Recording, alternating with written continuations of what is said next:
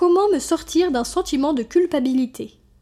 Fin de la réponse par le père Denis Sonnet dans La culpabilité, comment s'en sortir Édition du Chalet 2001.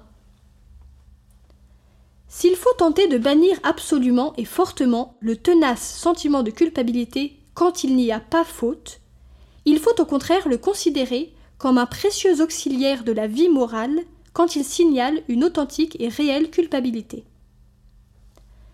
La culpabilité fondée, cela existe.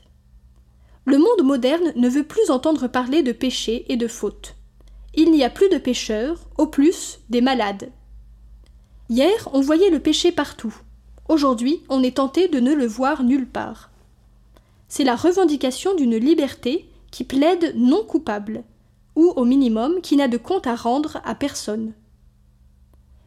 L'oubli de la faute est aussi pernicieux que son obsession. Loin d'apporter la paix espérée, le refoulement d'une vraie culpabilité s'intériorise et fait abcès.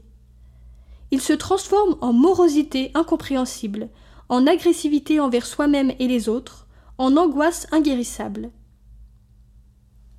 Il existe des fautes bien réelles, et dans ce cas, le sentiment de culpabilité est un signal fort utile. Le sentiment de culpabilité, quand il vient rappeler et accompagner une transgression, joue un rôle positif et même nécessaire. Il est le clignotant de la conscience qui aide à réaliser le tort fait à autrui.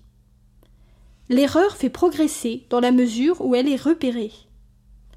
Il est le signe de la présence en nous d'une partie lumineuse qui refuse le mal.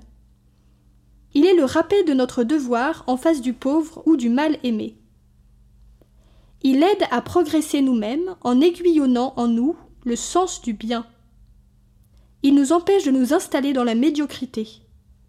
Il nous rend humbles et nous invite à solliciter le pardon de Dieu et d'autrui. La libération d'une réelle culpabilité existe aussi.